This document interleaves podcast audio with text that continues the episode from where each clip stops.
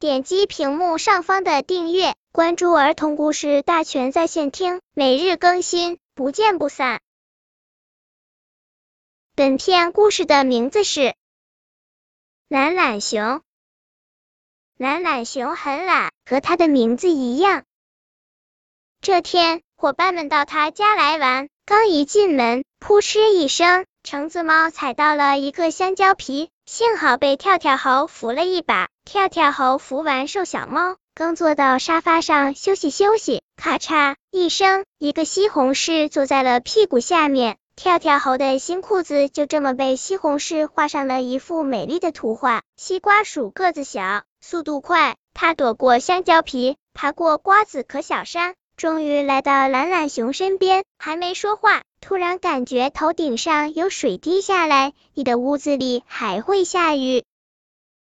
懒懒熊慢吞吞的说：“下的不是雨，是蜂蜜哦。”西瓜鼠一摸脖子，黏黏的，香香的，放在嘴巴里一尝，还真是蜂蜜。你的屋子会下蜂蜜？懒懒熊哈哈直笑，用手指了指上面，顺着他的手望去，西瓜鼠发现一罐蜂蜜正倒挂在衣服架上。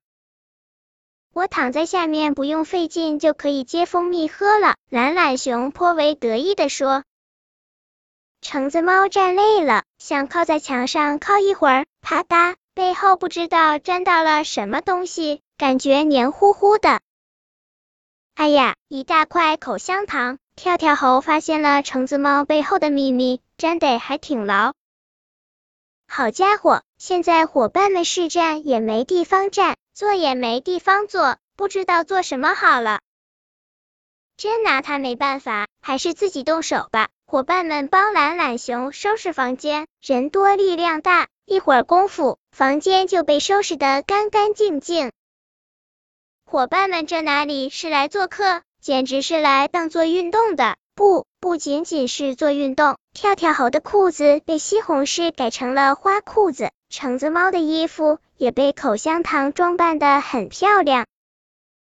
你也太懒了，屋子里整整齐齐多好。伙伴们累了，想回家了，还不忘叮嘱懒懒熊。懒懒熊却坐在沙发上，帮我把门带上。你为什么不自己关门？橙子猫问。我懒得动嘛，懒懒熊慢吞吞的说。就不帮你关，西瓜鼠很无奈。不关就不关，开着门也好，凉快。啪嗒，跳跳猴顺手把灯给关了，哈哈，看你起不起来开灯。关了好。关了我就睡觉，省得我自己起来关灯了。懒懒熊打着哈欠说。伙伴们跑出了很远，回头看了看，懒懒熊家的门依旧开着，灯依旧关着。这个懒懒熊真够懒。懒懒熊正在睡觉，屋子里传来咚的一声，谁？懒懒熊从梦中醒了过来，急忙跳下床，到门口开灯，发现一张纸条，上面写着。懒懒熊，熊懒懒，不愿关门不关灯。如果再这么懒下去，我把你的蜂蜜喝光光。蜂蜜大侠，懒懒熊赶紧将门关紧，招惹蜂蜜大侠了，不能再懒了，没蜂蜜喝了可不行。第二天，伙伴们经过懒懒熊的家，发现懒懒熊正打扫房间呢。怎么这么勤快？西瓜鼠笑着问。你们不知道，昨天蜂蜜大侠来了，他警告我说，如果我还这么懒，他就会把我的蜂蜜都喝光。橙子猫在一边偷偷乐，跳跳猴在一边哈哈笑。懒懒熊不会知道，哪来的什么蜂蜜大侠，那是伙伴们想来出的办法，让懒懒熊不懒的没有办法的办法。本篇故事就到这里，喜欢我的朋友可以点击屏幕上方的订阅，每日更新，不见不散。